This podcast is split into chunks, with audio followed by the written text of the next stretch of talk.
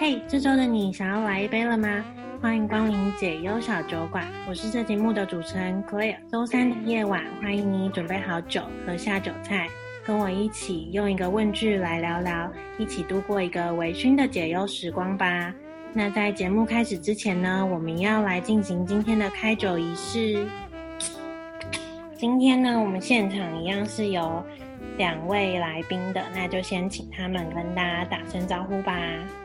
嗨，大家好，我是贝贝。大家好，我是 K。今天呢，会找来我的这两位好朋友呢，是因为今天想要跟大家聊聊，呃，在三十岁前买房的这个议题。那会想要聊这个主题呢，除了因为我本身有想要开始看房的打算之外呢，之前有在 IG 开解忧树洞信箱的限动，然后就有问说大家有没有什么烦恼可以跟我聊聊。那其中就有收到一位小酒友的来信，是说快要三十岁了，总觉得该立下什么里程碑，所以有想要买房，但迟迟不知道该怎么下手。然后我那时候有简短的先回复他，因为我本人自己也还没有三十岁，但其实呃，我觉得在这个二十几岁快满三十岁的阶段，大家对于三十岁都会有一个执着，就觉得三十岁的我应该要看起来很不一样，要有一些呃蛮厉害可以说嘴的事情，不管是在工作上还是生活上，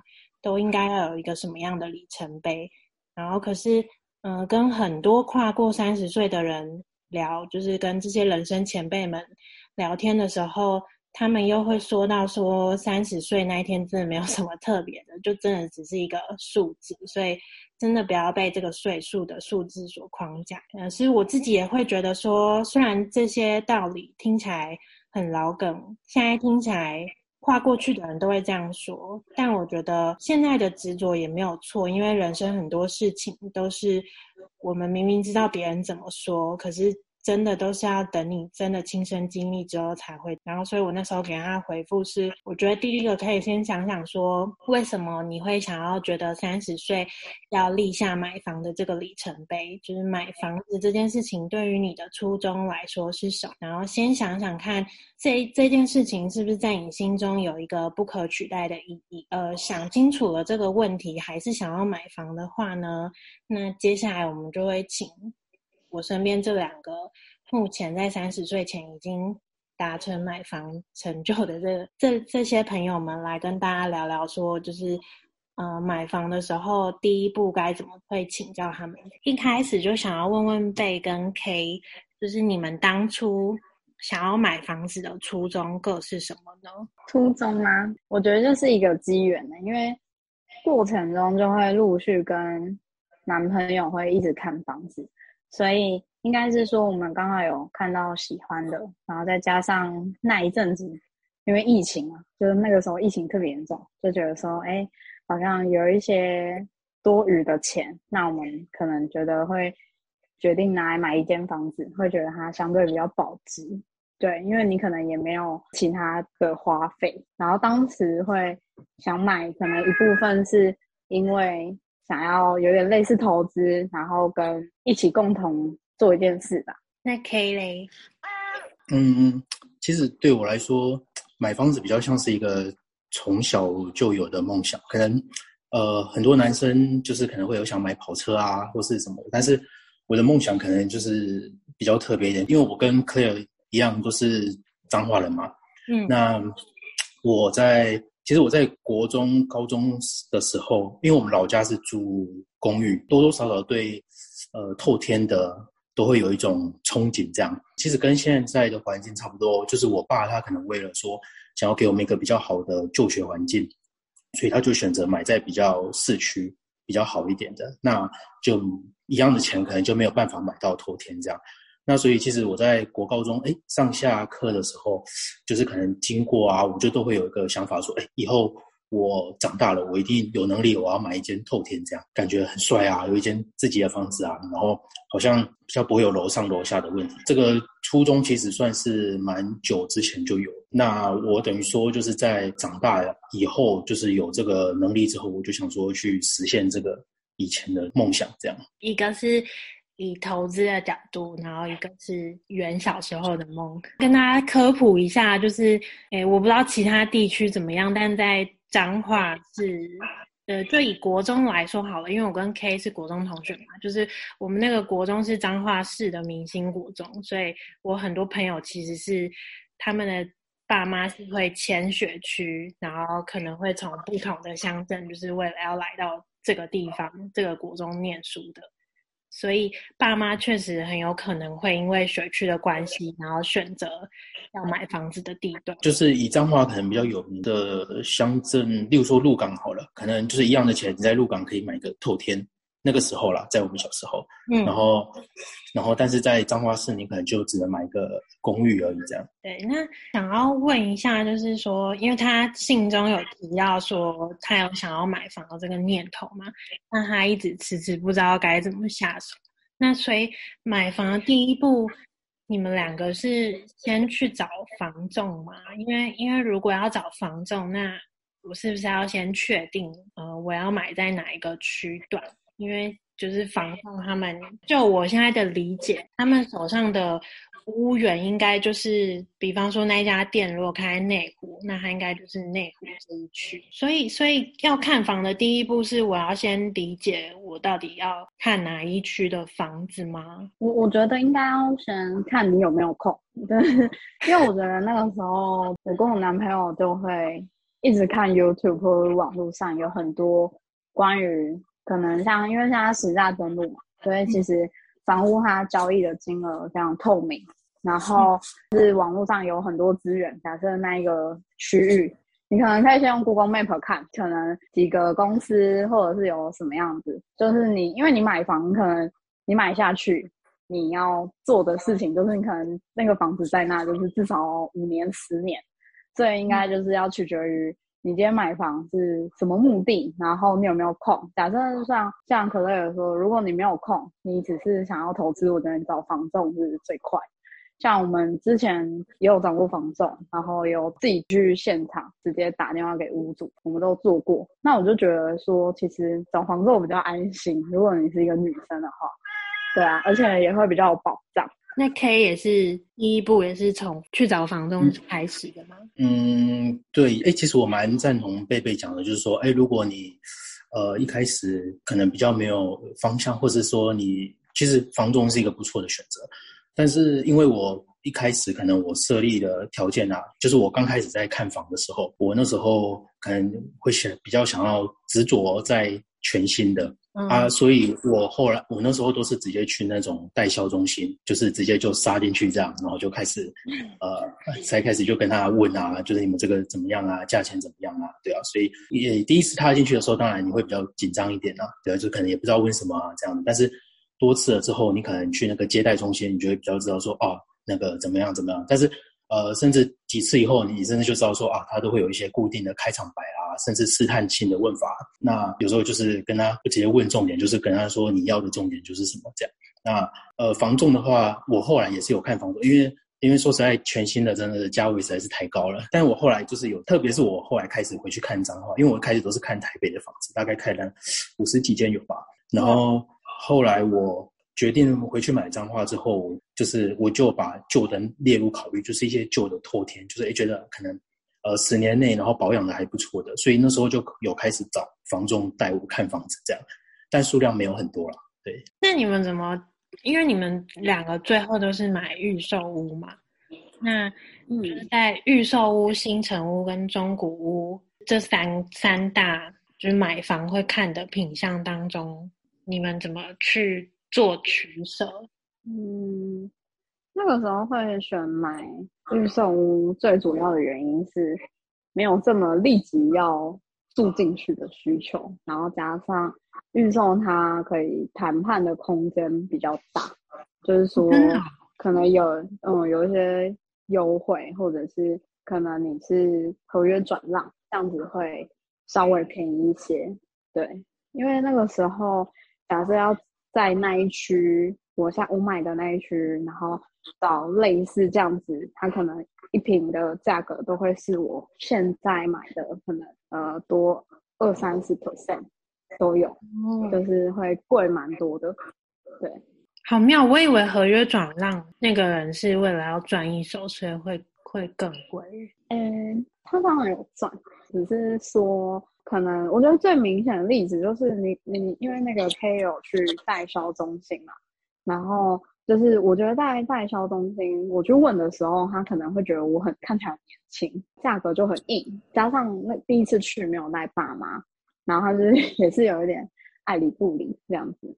对，然后第二次就是有带家长去，他们才会觉得哦，你好像比较认真，对，很比较愿意跟你谈价格。对，嗯，对，但是那个价格可能谈下来还是比再去找一些板啊或者是什么网络一些资源去谈的。但是我觉得，如果要合约转让，一定要找可能你要在代代销中心那边签，或者是有比较多见证人会比较好，因为它毕竟还是比较。比较危险一点，可以这样讲。对，嗯，了解。嗯，那 K，你你当初看了，应该是三种，你都有看吧？就是预售、新城跟中古屋。呃，对，那我直接接着贝贝的讲好，因为贝贝刚刚其实讲到两点，我还蛮赞同。第一点就是说，呃，其实接待中心，我个人认会认为是比较难入手。其实你进去，你等于就是直接面对那个，因为你知道，呃，接待中心进去其实都是。心叠对叠嘛，心理战。然后一走进去，你就是开始每句话，你后来发现，哎，都跟他在那边玩心理战这样。其实像贝贝刚刚有讲到一个说，你如果是年轻人进去的话，他有时候可能会对你打个问号，说，嗯，因为毕竟现在房价真的不是很便宜嘛。嗯、那他可能会对你打一个问号，说，呃，你是是不是就是屁孩来玩的啊，或者来看看这样？那你如果带着爸妈，一般他们会认为说，哎，中年人比较有财力基础，那他们可能就会。真的比较认真的去跟你谈这样，而他们一般也会认为说，年轻人最后都还是会找爸妈来谈。所以像我其实遇到蛮多都是，我之前去接待中心就是，哎讲一讲，他会说，哎，那你我觉得不错的话，再带你爸妈过来看啊，这样。因为大部分，即便说你自己本身有办法买的话，你可能还是会征询一下长辈的意见，可能他们比较有一些看房的经验啊，所以你可能会带他们过来看一看这样。那我觉得房仲的话。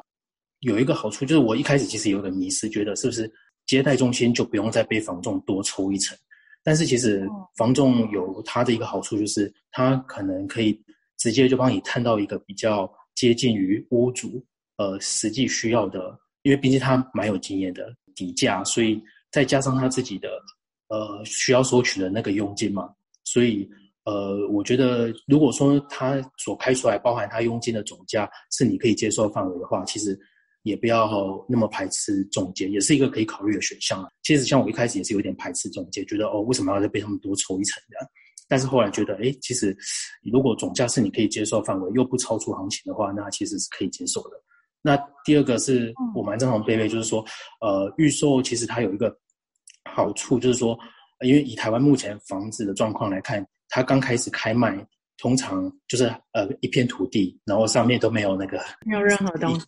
对，没有任何东西，它就开始卖了，这样，嗯，就是可能就是一个土地，告诉你说我这边未来会盖房子。那那时候其实通常是最好谈价钱的，但同时也是风险最高的时候，因为你要去想，也就是他真的就是你完全看不到东西，那他以后盖出来会会不会跟他图长得一样啊，或者跟他呃要跟你讲讲的那些东西一样，就是要做很多功课，这样，甚至建建商的品质啊什么都是那些你要去考虑的东西，这样，在预售的时候你可以谈到一个比较好的价钱。那你现在的状况可能。它越接近完工，呃，甚至盖好以后，那那个价格就是会一直一直上去的。嗯，对。那如果说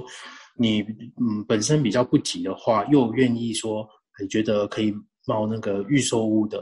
你觉得风险上是你可以接受的话，那其实是可以考虑预售屋的。那你们你们买的时候，是它只是一片土地吗？还是它已经半成品了？我买的时候是，而且上面还都长满杂草。可是我的建案，它其实是今年年末才开始动工，因为因为疫情，他们好像也很难招到工人，所以他们其实现在才在打地基，所以现在也还没有开始盖，还没有，他他才挖完那个洞，地下场的洞。那你很勇敢欸。我我觉得就像 K 说的，你一定要真的去了解这个建商，然后去看他们过往的一些记录。虽然就是网络上他可能不是说最多的，但是我觉得至少你要先翻过，然后翻过之后，你可能因为长辈他们可能就像可乐有说长辈他们可能比较有经验，那就是也可以咨询他们说，哎，是不是要某某建商他盖的东西好不好？对。那 K 你买的时候，他也是一、嗯、一片杂草吗？呃，我因为我我买的时候，他我是比较算是谨慎，然后保守嘛。我我可能会觉得说，我不想冒那么大的风险。啊，结合刚刚那个 Claire 问的初衷，就是说，嗯、我其实呃，我从两年前就开始有在陆陆续续有在看。那会选择在今年去实现这个梦想，就是因为一些也是理财的规划，这样就是说，呃，我的呃投储蓄险保单啊那些刚好都到期了。那我有考虑过说，哎，是要把它留着呢，还是说呃转去股票呢，还是说把它放到房子里面？那后来我选择的是房子，然后还有这个梦想这样，因为我会比较可能老派一点吧，觉得说啊，有一个自己的房子是呃比较踏实一点的。那至于说你未保不保值啊，未来会不会涨的话，我倒觉得说这个，嗯，说不准吧，因为你网络上其实很多人都有不同的看法，这样，所以那个可能就是也做了很多功课啦，但是对未来其实也没有办法说很确定这样。对，嗯、那我买的时候就是在今年七月的时候，它其实已经盖好，盖到一个毛坯的阶段，呃，它已经成型了，它它预计是在今年十二月底前要交屋，那。对它，因为它其实从两年前就开始，呃，应该说去年的一月就开始盖，等于它到今年七月我买的时候，其实已经盖了一年半了。那他是预计今年年底要交屋，所以它等于是一个呃毛坯的状态，就是可能剩瓷砖啊，还有那个油漆还没有上去这样。那我那时候我会觉得说，这是我最低可以接受的的限度这样，因为我当时也有看很多新城屋。那可能刚因为有些地点啊，还有呃，个我那时候还甚至还找我舅，因为我舅舅是那个什么地理师，就是他会看风水那种，嗯、所以也找他。对，到彰化是看的，帮我看，就是有可能几件我喜欢的，然后有些都被他打枪啊，就说这些怎么样怎么样的。然后我就当然不求说一定要多好，但是就是比较呃有什么老一辈可能比较会忌讳的东西，像什么壁刀煞呀这些东西，这样这样就好了。那我后来就是在县城的那些当中，可能没有一个比较理想，综合各方面价钱啊，然后呃位置啊，还有风水上，可能我就觉得哎，可能没有一个比较适合的。那刚好看到这一间，算是各方面都不错，然后机能也不错，然后呃价位又是我可以接受的，然后刚好到它的完工度又是我可以接受的最下限这样，因为我想说。至少要我看得到的样子，这样。但是，呃，补充一下，像我爸妈他们其实就不会那么排斥预售，因为像我爸妈他们也是买那时候我们公寓，其实也是就是一堆草的那个状态，这样。对，所以 他们其实对于预售的接受度比我高非常多。我一直以为从接待中心谈到的价格会是比较便宜的，我一直以为后来转卖合约是因为这个这这个地方。很夯，然后已经已经都售完了，然后可是有一些是前期可能投资客怎么来买，被要就是赚一笔的。哦，可是我觉得我的状况可能比较特别，因为我是故意选在那个七月开始的那个法规，呃，什么，呃，就是对房地什么那个，就是因为。有一些人，他可能手上有多间房子在贷款。以前他可能就是银行会无限随便放贷嘛，但是现在政府法规就是规定那些投资客，你你假设有两间房子，你第二间你就只能贷五成，所以他们其实是没有办法拿出那些款项。我我的房子刚他比较像是这种人，然后他为了急着变现，他去付另外一间的的钱。他才会选择出售。哦，对，因为他这个人他他就是专业的投资客，因为像我买就是买在四楼，可是通常四楼这种楼层一般人是不会买的，对，都是投资客买，然后租啊或者是转转卖这样。嗯，对那刚就是大家有讲到说，呃，看房的时候怎么选择？最后到底要买预售屋、新成屋还是中古屋的一些美感，然后另外就是有买房这个念头的时候，大家可能也会开始去思考说，我到底要怎么去抓我的头期款？怎么确定我已经准备好这笔钱？就是你们当初怎么去抓这个预算的？然后以及，呃，你们去看房的时候是已经先存好投期款这个钱吗？还是是真的去看了之后再一步一步的去修正我要买多少总价的那个房子？我觉得要先，你要先大概存到。比较保守的人会建议存四成到五成，就是可能你你会觉得有一些其他的生活预备金，对，然后再加上你可能要有那种就是偶尔想离职的冲动，对，这可能要怎么样四五成，对。那如果没有的话，我觉得大概准备三成左右就好了，对。那如果你是那一种对于房子它的舒适度或者是装潢要真的非常高级。就真的会建议要准备到至少三成五到四成，会比较安全。我觉得你可以不用准备好这些钱再去看房子，因为有时候好的房子它可能它就只会出现一下下。那如果说真的你遇到了，你觉得真的是你命中注定的房子，然后你手头的钱又不够的时候，我觉得最好的方式是可以跟家人谈谈看，因为我觉得呃。这样子的好房子，你可能五年后，你看到它可能价格已经翻倍，或者是你已经根本找不到。就是当你越晚开始看，你的你能挑选的机会会越少。然后，但我其实觉得最好还是要量力而为，就是你可能要去算一下说，哦，好，之后如果贷三十年，我每个月要付多少贷款？那付完贷款之后，你可能剩多少钱？你有没有办法生活？这样子。嗯，我那时候呃在看台北的时候，呃，我后来有归结出在台北的话有呃一个公式嘛，就是一个你要去想的，就是说像我们国中、高中呃不是都有学那个呃三角形的三个顶点嘛？嗯，那你就把它想说，其中一个顶点是大小，房子的大小，那另外一个顶点是房子的新旧，嗯，另外一个顶点是房子的。呃，远近，远近就是离捷运站远近，嗯，或是对离市中心远近这样。嗯，那如果说你想要让房子大一点，那它那个顶点就必须往上往外面拉，或是你想要让房子新一点，或是近一点，你就是要把它往外面拉。那中间的那个面积就会变大，那那个面积所代表的就是价位。所以如果你价位没有上限的话，那你当然就可以买又大又新。然后又近，又离呃捷运站近，或是你想要离工作地点近，这样。嗯，那如果说以我们对预算有限，我想说这样讲，大家会比较有一个就是具体的感觉，嗯嗯，就是有那个对对。那价位有限，就像我们一般的这种呃靠自己打拼的年轻人，可能呃预算都有限的话，那你可能你至少要牺牲其中一项，譬如说你要牺牲大小，或是。你可能就要接送的旧的房子，就像我一开始可能很坚持新的，但是后来也就想说，可能必须牺牲掉新的这件事不过我后来回彰化还是蛮新的，但是在台北的时候，后来就是可能慢慢有妥协，因为我发现三个不可能全兼顾这样。我觉得房看房子真的，呃，就像贝贝说，真的是看缘分的，因为很有可能你看的这些你很喜欢，那你回去犹豫了一下，它又没了。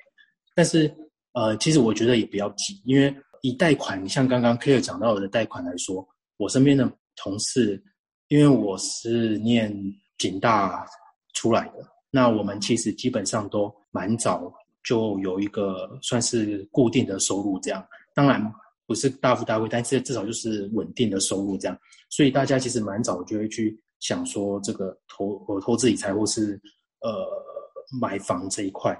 那其实一样的收入，大家。到，譬如说像我同学啊，或是同事，差不多年纪的，到这个时候，诶，有些人可能贷了一个月贷款要还到六万块也有。那一个月，因为对他就是真的，我有听过，像我有同事，他可能就是，而我们有里面有伙食嘛，嗯，那就是可能我们一个月就是缴两千块的伙食，以前是包三餐，现在就是包午餐跟晚餐。那有些人就是真的都。待在里面这样很宅很宅的，那他一个月真的花费就非常非常少。所以他评估以后，他可以贷到六万块这样，等于说他一个月的开销可能不到五千这样，所以他就觉得，哎，这样我可以啊。所以我觉得这个其实要去评估你自己的一些生活方式，还有当然你可以为了买房，那去限缩你的一些不必要的开销，那可能就是跟你的个人理财规划有关。就是再回到说头期款的部分的话，其实头期款多少，还有你每个月想要还多少贷款，真的都是。你要去评估你的状况，可能甚至你要考虑一下说，呃，你未来的状况这样。呃，以投期款来说，一般像网络上很多专家都会建议说什么，呃呃，不要超过多少啊，或是你的贷款不要超过月你每个月多少收入的多少。但是我旁边的朋友其实真的，我听到的各种状况都，也有一个月两还两万块的，然后也有一个月还四万块的，也有还六万块的这样。重点就是说，也不要勉强自己，一定非得要去。譬如说，我可能就是在三十岁一定要做什么，一定要买房。所以，我即便这间可能远远超出我的能力了，那我还是硬要把它吃下。因为其实，在买房呢，可能有时候你有一个不管是梦想啊，或是一个目标也好，你可能会有一个冲动。那再加上你可能被那个房仲啊，或是接待中心的推着走，可能又有一个推力，所以你就会去做一些呃，你事后有可能会后悔的事情。因为我的确也有同事他。在台北，他就买了一间一八五零的，那他贷到一千四，这是一个学长，他大我好呃六届，那他高哎，所以对，所以他贷到一千四，那他买完一个礼拜，他就刚刚跟我讲说，他有点后悔了，这样，他可能觉得自己有点太冲动了，所以我觉得买房这件事情真的不能急，就是缘分缘分的东西。如果你真的觉得，哎，你的能力负担可以，那你又觉得这个是你喜欢的，那你也有那个需要，那你就可以去做这件事情，这样。但我觉得有时候房仲或者是代销中心真的会制造一种，嗯，我也不确定是不是真的啦，因为因为我哥最近也刚买房，还没有交屋，但他他们是买那个中古屋，然后他其实也看了大概快两年左右，然后我很常就听他说什么。就是会，他看两年的心得，会让他觉得好像现在的买房就跟买菜一样，就很长。上个礼拜才去看的房子，然后这个礼拜可能想要再去看一次，房东就说：“哦，已经卖掉了。”嗯，因为其实现在除了刚性需求以外，就像贝贝刚刚讲讲到的，有提到说，哎，那个投资客，其实投资客也是蛮多的。因为我所听到的，呃。因为我爸他本身也是做那个不动产经纪人，就是就是诶土地中介、房子中介这样。嗯，嗯那以像我所他有时候听他讲，其实有钱人跟投资客真的还是不在少数，他们真的可以随便就是两间房子、三间房子就这样买下去，然后他们只要看喜欢，他们就买。那对我们这种呃固定收入说，哎年轻人可能。哎，要买一栋房子就已经很不容易了。那他们可能随便就是啊，这间买买起来这样。那他们可能呃，有可能是买那种预售的。那等到它盖好以后，他就加个一百两百，再卖出去这样。那其实房子房价很多也是因为这样，然后慢慢被炒上去的。那你们有觉得什么？有哪些事情是你们在真的开始看房前根本就不会想到的？然后可能想要提醒，现在可能要开始看房的人可以去注意的。然后或者是你在看房前后有哪一些观念真的是转变很大的事？嗯，因为像 K 他买的是彰化，就是他从小长大的地方。然后像我买的地方是我现在工作的地方。那我觉我觉得很重要一点是，我觉得我我可以有勇气在那边买。预售还有一块就是那边的生活环境是你要能够喜欢、你能够接受的，因为通常因为年轻人你没有那么多的预算的时候，你可能只能选比较近郊或者是真的是郊区的房子，那可能交通工具啊或者是生活的便利性都是蛮重要的问题。对，那我就会建议说，如果你可能还是只是在观望的阶段，就算你没有住在那。你也要去那个环境，真的要去多走几次，多看几次会比较好。对，诶、等一下，我刚刚听贝贝讲的太入神了。那题目是什么？我我有点忘记。题目是有什么你是在看房前根本就没有想过的事情？那你想要提醒现在可能要准备开始看房的人可以注意的点，然后或者是有哪一些是你看房前后观念转变很大的事情？哦哦，这部分的话，我觉得其实很多都是真的，还是你实际去去看完以后，你会更有感觉，像是嗯。像刚刚贝贝，除了贝贝刚刚讲的环境之外，我影响我们比较大，也是我最想再补充，可能就是价位那方面的吧。呃，其实，在看房的前后，你会发现，哎，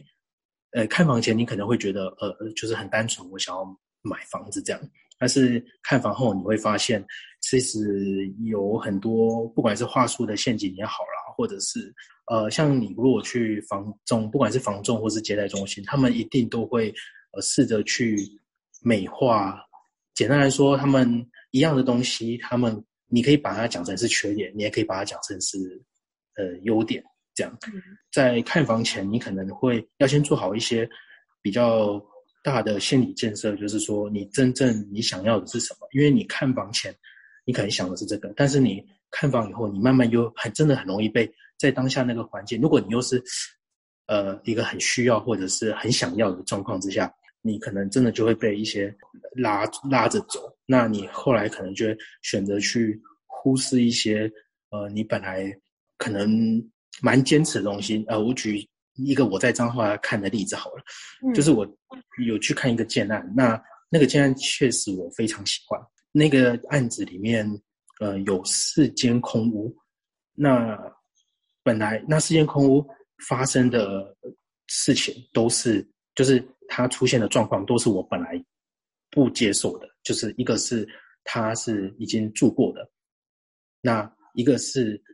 他是就是价格越拉越高，就是我们可能今天已经跟那个屋主讲好说，呃，好，我们明天来签一一一一千五好了，那我我随便打个币，然后他隔天又说啊，我我一一五八零才要卖，就是你要去找他签约的时候，然后。隔他隔天又说，哦，我老婆说怎样怎样，反正就是，然后你可能会因为你很想要那个案子，我很喜欢，所以我就可能就一直随着他。后来还好，就是我家里有把我拉住，这样，所以我真的觉得买房也不可以冲动。我想问一下，这个是你直接跟屋主买吗？还是有透过房仲？因为因为就是不是有斡旋这个东西，就是如果你已经他接受你的斡旋，他不是就是得以这个价格卖给你，要不然他就要。还你斡旋金的两倍，不是吗？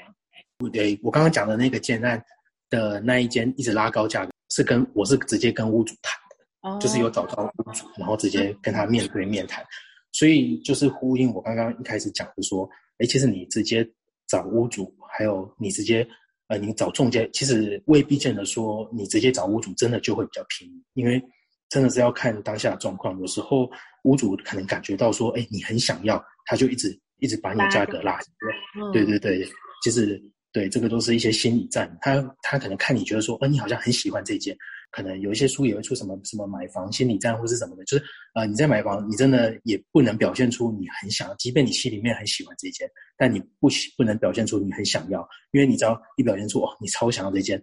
就是换正常换做你是卖方的话，如果你知道买方很想要你这件，你的价格就一定不会把它拉下来，对对，所以。呃，我觉得比较想提醒的，或者是说经验分享的部分的话，可能就是说，这个我觉得你心中要拿定，你就是拿定你什么东西是你真的不能接受，什么东西是你能接受的，或者是我觉得，呃，你可以先设好你要的条件。像我一开始设的第一个条件就是，我买房子的预算不要超过一千五，就是总价不超过一千五百万。嗯。但是其实我后来多次差点突破了这个界。如果当初立下的第一条就是我不要超过一千，因为我知道换算下来这是对我的生活最不会造成负担的。那我后来曾经打差点几次冲动都 要差点要破这个戒了，但还好后来都有打住这样。对，那其他的可能呃环境啊或是机能那方面，当然也就是有要多做功课，但是那些可能就是。呃，其实蛮多网络跟书也都会会会去教你怎么做，这样可以买房之前多看看啊，然后多问问一些身边的人。所以你给你给大家最重要一个建议就是，自己立下原则要遵守。对对对对，就是你开始想的，你想要什么，跟你绝对不接受什么，就是真的不要因为你去看房了以后，你就觉得说啊，这间我好像真的很喜欢，不然这个东西我忽视掉好了。例如说，呃，你觉得哦，我一开始你觉得说我就是不要那种壁刀煞的房子，然后那你后来你看了你就很急，或者你身边刚好看了时间，然后你累了，你都。找不到一间房子，然后你就好啦，不然壁刀煞我也接受这样，或者是说，呃，你可能很不能接受那种就是呃采光不好啊，呃，或者是那种呃通风不佳的房子，那你可能去看一看，你可能因为刚好你看了二十间，你也累了，那你你就想又急着想要买一间，那你可能最后你就看了一间就好好办，这间就就就这样吧，反正通风不好，采光不佳。我我就买，我还是买了这样，就是你事先立好的那些条件，或者是说你本来立一千五，但是你一直被房仲讲讲讲啊，因为房仲最常讲的一个话术就是，呃，你多多这一百万没关系啦，你平均下来三十年，你一个月才多缴个三千块而已，真的没有，这是他我去看了这么多间，他们最常用的一个话术。那你当下真的会觉得，哦，好像有道理，我一个月就是三千块啊，那我就少出去吃几次仔细饭嘛，少唱唱几个，但那都是一个我觉得。事后你有很大的机会可能会会后悔点这些点，就是你可能一开始很在意的，你等你真的买了以后，过了那个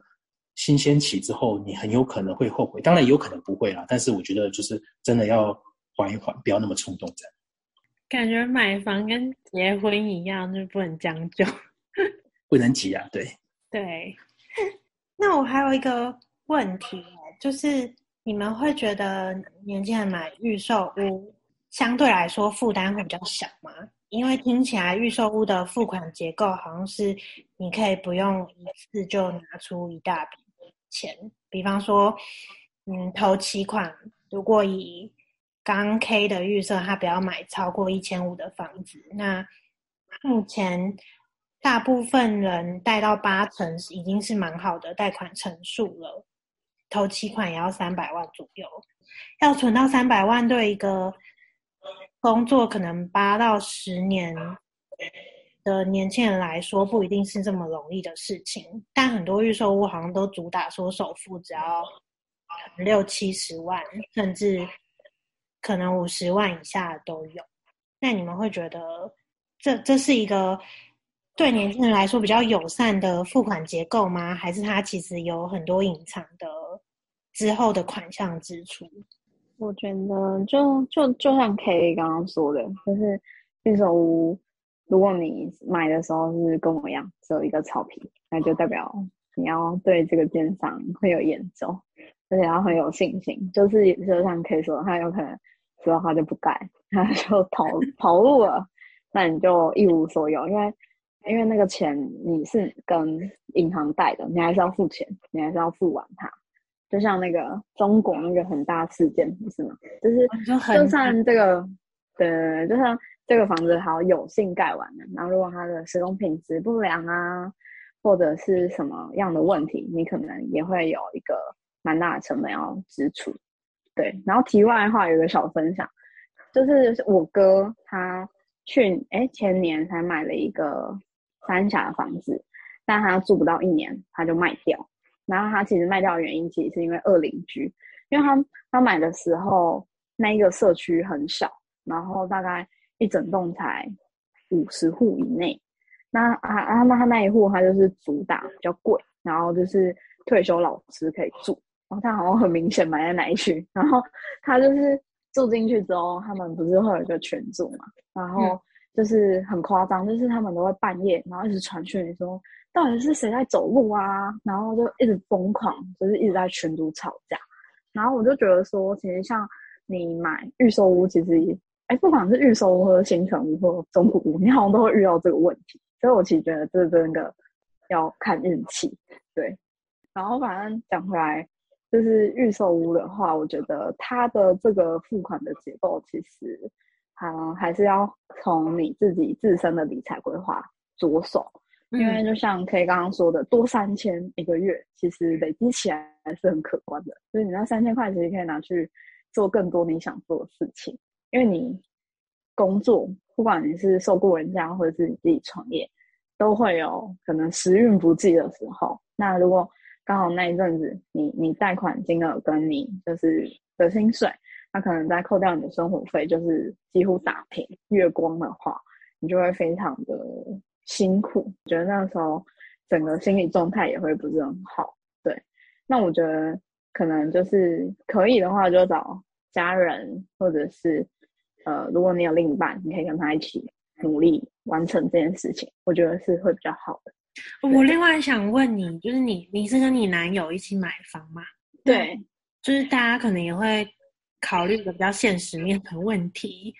就是虽然你们已经名字写写的，对对对，虽然你们已经已经有论及婚嫁了，但但很有可能很多人现在不管是不婚主义，或者是他们只是现阶段以一个投资的目的，因为因为嗯有很多情侣同居，他们可能。嗯、呃，在在台北可能比较不可能啊，但在中南部，其实如果你要买一间中古屋，然后你的贷款很有可能就会是你自己在外面租一间房子的房租，或者是再多一点点。所以很多人因为这个考量，也会觉得那我们就一起先买一间房子。可是这时候就会有一些很现实的问题要考量，嗯、比方说，呃，名字要写谁，贷款是贷谁的之类的。你们当初怎么去协调这件事啊？哦，我们当初协调没有什么太花太久时间协调，主要是因为我跟他是未来可能都会有别的房子要继承，然后就我们那时候在讨论说，这个房子可能可以先单用男生的名字登记，但是因为我有出嘛，所以我会跟他列列下一个合约。就是说，好，在这个过程中，我我总共出了多少钱？那假设哪一天很不幸，真的你们可能大吵一架，后悔了，然后 要分开的时候，他就应该要等比例的退还给我。那其实我觉得，不论呃你们假设这对情侣，他可能最终真的走到了结婚这个阶段，我觉得就是金钱上面的分割还是要分割的很清楚，这样会比较好。对，因为你你有那张纸。就是你有一个证据，至少你可以强制，可能可以去告他，或者是你可以去申请你该要拥有的权利。对，哦，你们反而是列合约，而不是用共同，因为反而共同，嗯，可以共同，对对对。但是那个时候没有考量，就是可能会有想买第二间的打算，所以就觉得假设一起共有，我们。第二间就会被那个法规所限制。哦，了解。嗯，但是如果说你们共同的未来的规划，我就是只买那一间，那就写共同没有关系。但就算共同了，最好还是要列清楚，所以支出了多少，对，这样比较有保障。真的，真的，那真的很重要。大家，大家不要被爱情，也不是啊，我没有 开始。还是要做好一个理智的打算。对，真的，对对对。我刚刚以为你要说安全措施，也算是一种安全 措施吧。那那 K，你对于预售屋的付款结构，你有觉得是一个对于呃目前还没有这么多钱的人来说是一个友善的方式吗？还是它其实隐藏了很多？我们没有看到的危机，也也不算危机啊，就可能还有一些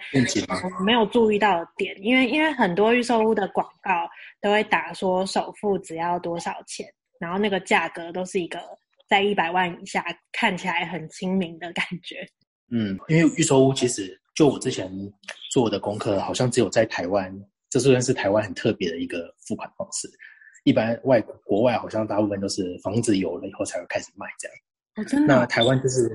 对，台湾有，台湾也有，就是盖好的。像我们家旁边有一个樱花集团，他们要盖的房子，他就是现在在盖，但是他都不卖，他要等到它盖完才卖。那台湾很多都是预售，甚至就是刚刚讲的，的只有炒在上面而已就开始卖了这样。那我觉得其实预售会是一个蛮蛮不错的呃方式，特别是如果你对自己的理财没有那么。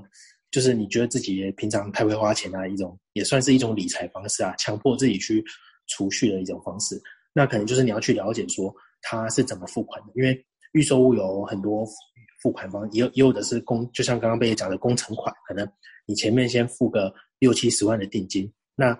人家他每过他可能在交屋之前，他有四个工程期，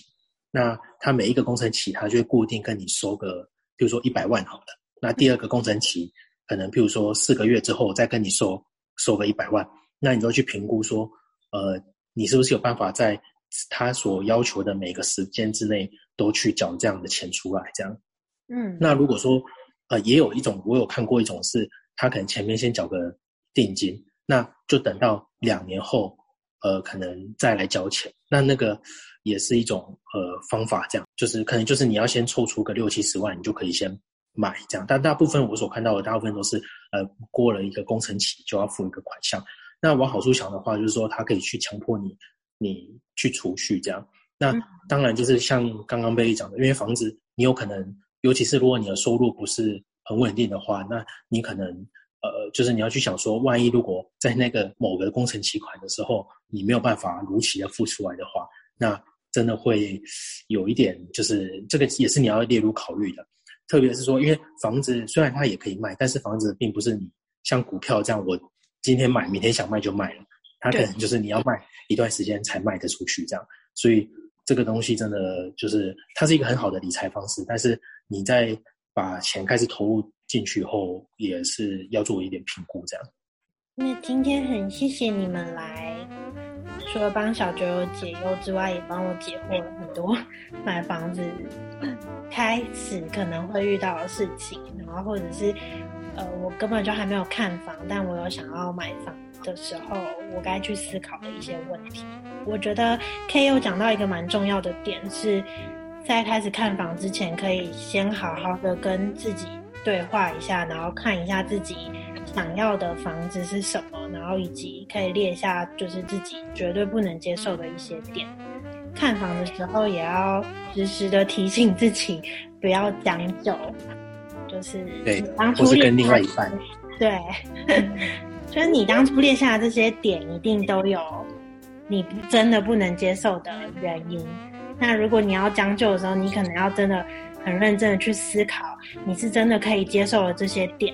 还是你现在只是觉得很累很烦，不想继续看下去了，才勉强接受的。哟，那我们就下周见喽，拜拜，拜拜。那如果大家有想要听我。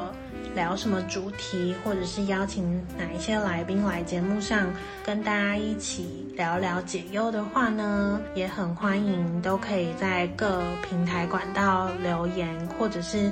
来 IG 私讯解忧小酒馆跟我说哦。那也很欢迎大家投稿解忧树洞信箱来跟我说说你的烦恼。那我就会依据你的烦恼类型去找适合的来宾来一起帮你解忧。好喽，那我们下次见喽，拜拜。